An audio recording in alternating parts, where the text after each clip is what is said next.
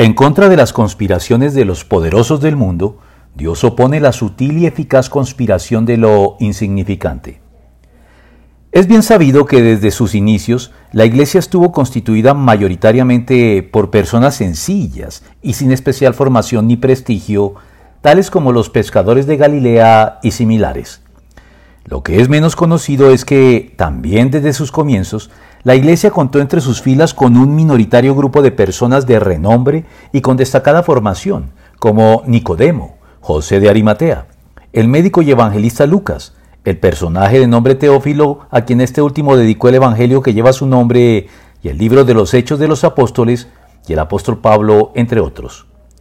Sin embargo, dado su carácter de minoría o de excepción, el mismo Pablo se refiere a esto dirigiéndose a los corintios con estas palabras. Hermanos, consideren su propio llamamiento.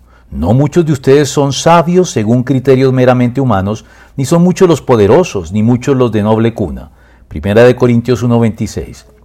Sin embargo, esto no fue algo accidental, contingente ni indiferente, sino que fue algo providencial y calculado en los planes de Dios, como sigue revelándolo el apóstol. Pero Dios escogió lo insensato del mundo para avergonzar a los sabios, y escogió lo débil del mundo para avergonzar a los poderosos. También escogió de lo más bajo y despreciado, y lo que no es nada, para anular lo que es. Primera de Corintios 1, 27 al 28.